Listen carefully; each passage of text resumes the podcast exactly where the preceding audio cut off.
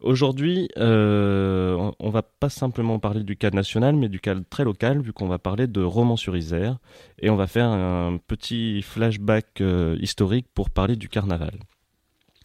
En effet, on approche euh, du carnaval qui aura lieu euh, dans deux semaines à Romans, et comme la semaine prochaine et la semaine d'après c'est les vacances, eh ben c'est aujourd'hui qu'en direct on fait la je vais faire une petite, euh, dire quelques mots historiques sur le carnaval, puisque euh, il faut savoir que notre ville, Romans-sur-Isère, a été le lieu d'une importante insurrection à la fin du XVIe siècle, qui a un petit peu fait trembler le pouvoir, les pouvoirs locaux. Alors, il faut savoir qu'à l'époque, c'était le Dauphiné.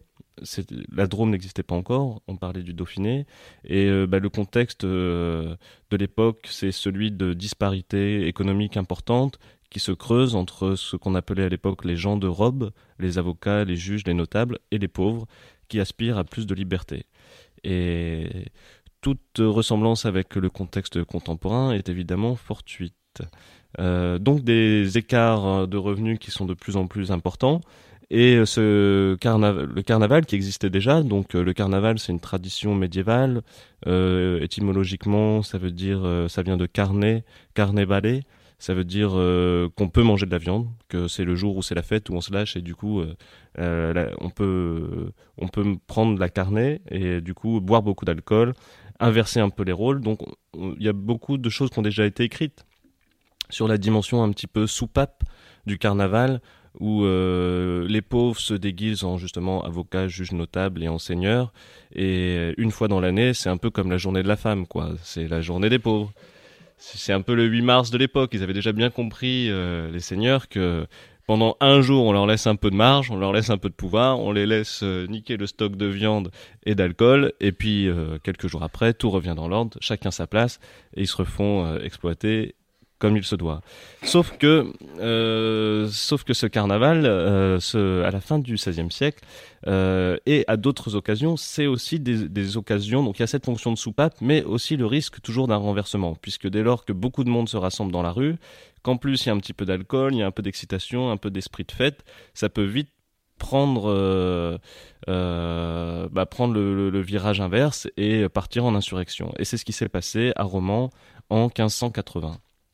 Euh, dans un contexte euh, bah, donc euh, d'aggravation des inégalités économiques qui est lié en partie à des pénuries alimentaires liées à des disettes.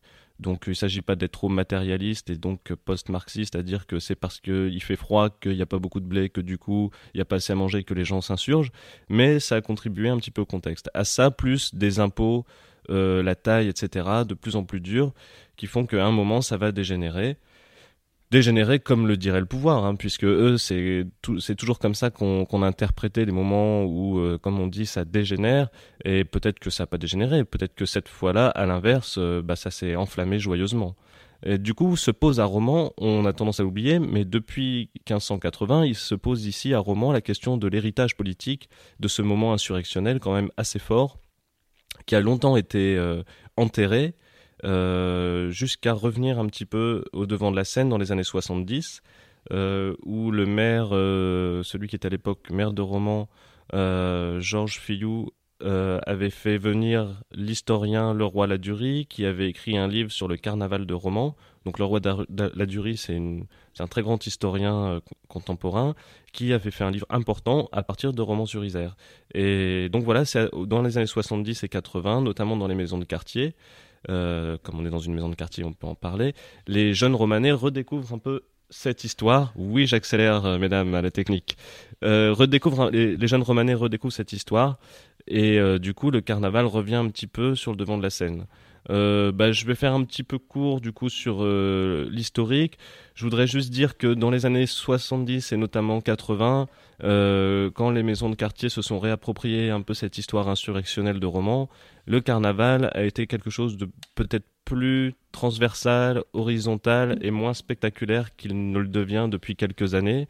C'est-à-dire que participer au carnaval, c'était pas venir regarder les autres qui se déguisent et les regarder derrière son téléphone portable ou son appareil photo, c'était se déguiser soi-même et s'amuser. Aujourd'hui, le carnaval se transforme un peu en, euh, bah voilà, en quelque chose de très spectaculaire où on défile joyeusement sous les caméras et avec plein de policiers qui sont déguisés toute l'année et en regardant derrière son, son appareil photo. Voilà, j'ai courte. Sachez tout de même un petit point euh, qu'il y a des, une conférence suivie d'une discussion où on pourrait par exemple poursuivre cette discussion euh, sur l'héritage politique du carnaval qui aura lieu le 15 février à la médiathèque euh, Simone de Beauvoir à 18h30, donc la semaine prochaine. Sachez aussi qu'il y a euh, de nombreux ateliers danse, euh, danse afro-latine, ateliers de violon populaire, ateliers d'art plastique, ateliers de construction de couture, etc. Tout ça sur le site de la ville de Romans. Donc on peut encore faire des choses, s'auto-organiser pour faire des choses populaires à Romans. N'hésitez pas.